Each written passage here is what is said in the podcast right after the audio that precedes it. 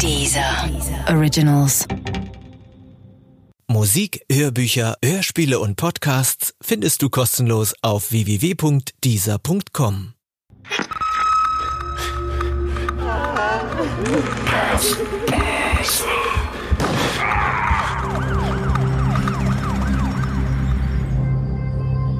Unter Verdacht von Richard Fasten Teil 1 Diese Geschichte beruht auf einer wahren Begebenheit.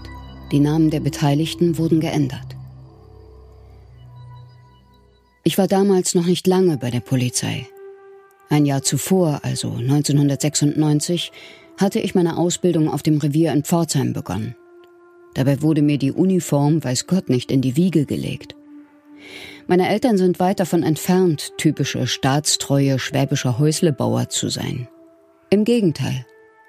Mit Obrigkeiten haben sie es nicht so.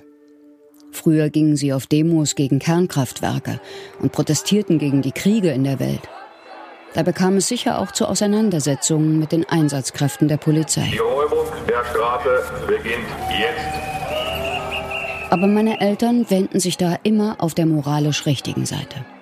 Umso schlimmer muss es für sie gewesen sein, als ich mich nach der Schule für eine Ausbildung bei der von ihnen verhassten Polizei entschied. In stundenlangen Plenumssitzungen wurde versucht, mir meinen Entschluss wieder auszureden. Seit ich denken kann, gab es das Plenum. Wichtige Familienentscheidungen wurden darin erörtert und diskutiert. Wo es in den Urlaub hingehen sollte, wie viel Taschengeld man bekam, ob man zu Weihnachten einen Tannenbaum kaufte oder lieber die Wälder schonte und das gesparte Geld nach Afrika spendete.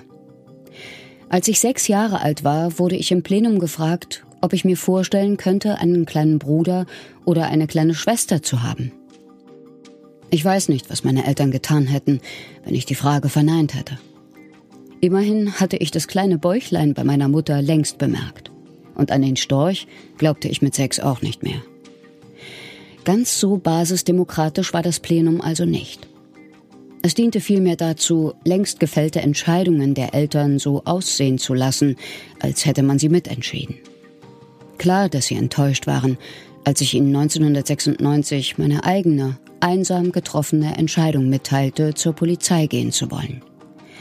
Ich hatte immer ein großes Bedürfnis nach Gerechtigkeit, das ich im Übrigen ebenfalls meinen Eltern zu verdanken habe, und glaubte dieses Bedürfnis am ehesten in einer Polizeiuniform befriedigen zu können.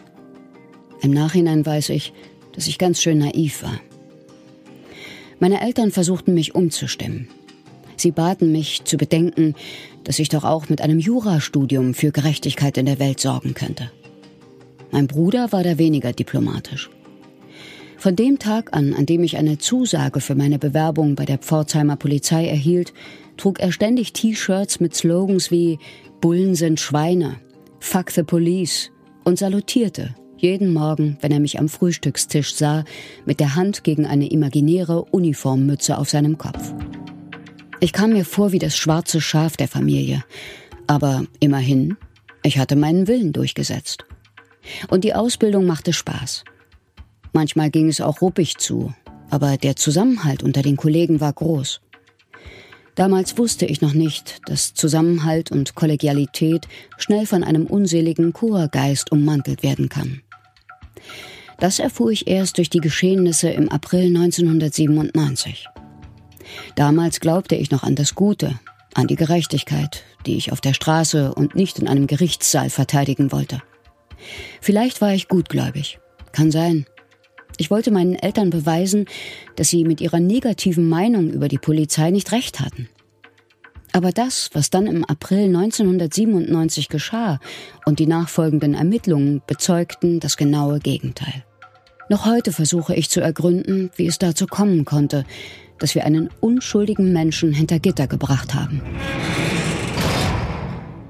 Ich war nur eine einfache Polizeianwärterin in der Ausbildung und an den Ermittlungen in dem Fall nicht direkt beteiligt, aber bis heute fühle ich eine moralische Mitverantwortung. Schließlich habe ich auf dem Pforzheimer Revier den gleichen Kurgeist eingeatmet wie meine Kollegen. Waren wir eine Ausnahme? Ein Einzelfall? Oder gab es das auf allen Polizeiwachen der Republik?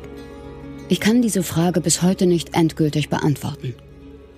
Die Antwort würde auch nicht dazu führen, dass meine damalige Kollegin Alexandra wieder aktiv am Leben teilnehmen könnte.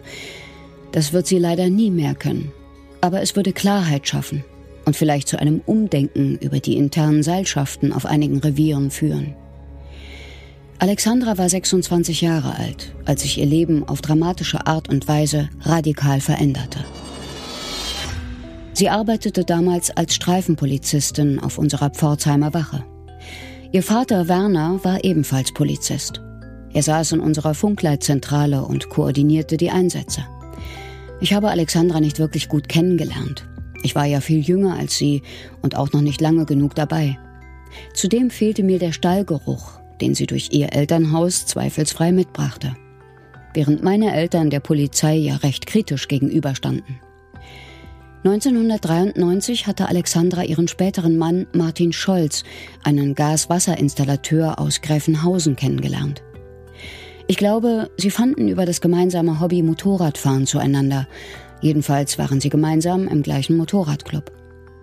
Nach einem Unfall, bei dem Martin zwei Fingerkuppen amputiert werden mussten, machte er eine Umschulung zum Bauzeichner.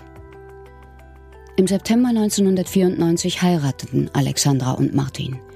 Im März des folgenden Jahres wurde der gemeinsame Sohn Tim geboren. Doch die Ehe stand unter keinem guten Stern. Martin konnte als Bauzeichner nicht richtig Fuß fassen. Immer wieder nahm er schlecht bezahlte Gelegenheitsjobs an, die auch Ungelernte hätten verrichten können. Alexandra hielt ihm das vor. In der Ehe kriselte es gewaltig. Das bekamen auch wir Polizeianwärter mit.